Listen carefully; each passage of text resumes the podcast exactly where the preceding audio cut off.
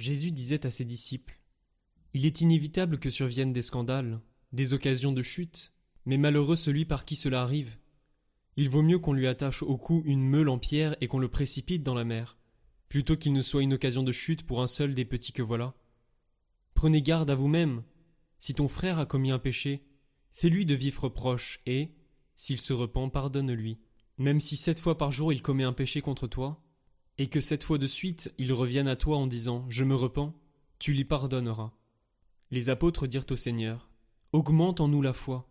Le Seigneur répondit Si vous aviez de la foi, gros comme une graine de moutarde, vous auriez dit à l'arbre que voici Déracine-toi et va te planter dans la mer, et il vous aurait obéi. Lequel d'entre vous, quand son serviteur aura labouré ou gardé les bêtes, lui dira à son retour des champs Viens vite prendre place à table Ne lui dira-t-il pas plutôt Prépare-moi à dîner, mets-toi en tenue pour me servir, le temps que je mange et boive. Ensuite, tu mangeras et boiras à ton tour. Va-t-il être reconnaissant envers ce serviteur d'avoir exécuté ses ordres? De même vous aussi, quand vous aurez exécuté tout ce qui vous a été ordonné, dites Nous sommes de simples serviteurs, nous n'avons fait que notre devoir. Jésus, marchant vers Jérusalem, traversait la région située entre la Samarie et la Galilée. Comme il entrait dans un village, dix lépreux vinrent à sa rencontre. Ils s'arrêtèrent à distance et lui crièrent Jésus, Maître, prends pitié de nous. À cette vue, Jésus leur dit Allez vous montrer aux prêtres. En cours de route, ils furent purifiés. L'un d'eux, voyant qu'il était guéri, revint sur ses pas en glorifiant Dieu à pleine voix. Il se jeta face contre terre aux pieds de Jésus en lui rendant grâce. Or, c'était un Samaritain. Alors Jésus prit la parole en disant Tous les dix n'ont-ils pas été purifiés? Les neuf autres, où sont-ils? Il ne s'est trouvé parmi eux que cet étranger pour revenir sur ses pas et rendre gloire à Dieu? Jésus lui dit Relève-toi et va, ta foi t'a sauvé. Comme les pharisiens demandaient à Jésus quand viendrait le règne de Dieu, il prit la parole et dit La venue du règne de Dieu n'est pas observable. On ne dira pas Voilà, il est ici, ou bien Il est là. En effet, voici que le règne de Dieu est au milieu de vous.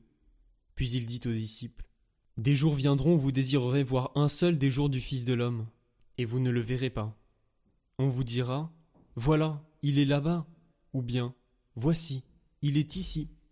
N'y allez pas, n'y courez pas. En effet, comme l'éclair qui jaillit illumine l'horizon d'un bout à l'autre, ainsi le Fils de l'homme quand son jour sera là.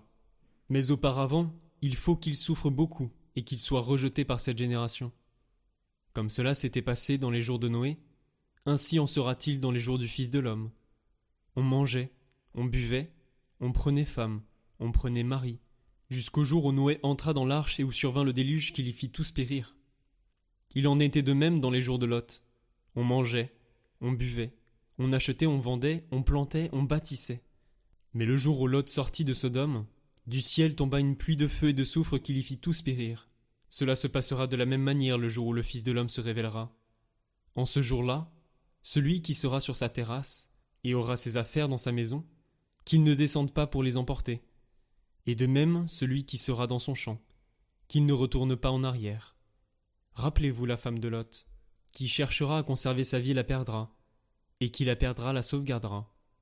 Je vous le dis, cette nuit-là, deux personnes seront dans le même lit. L'une sera prise, l'autre laissée. Deux femmes seront ensemble en train de moudre du grain.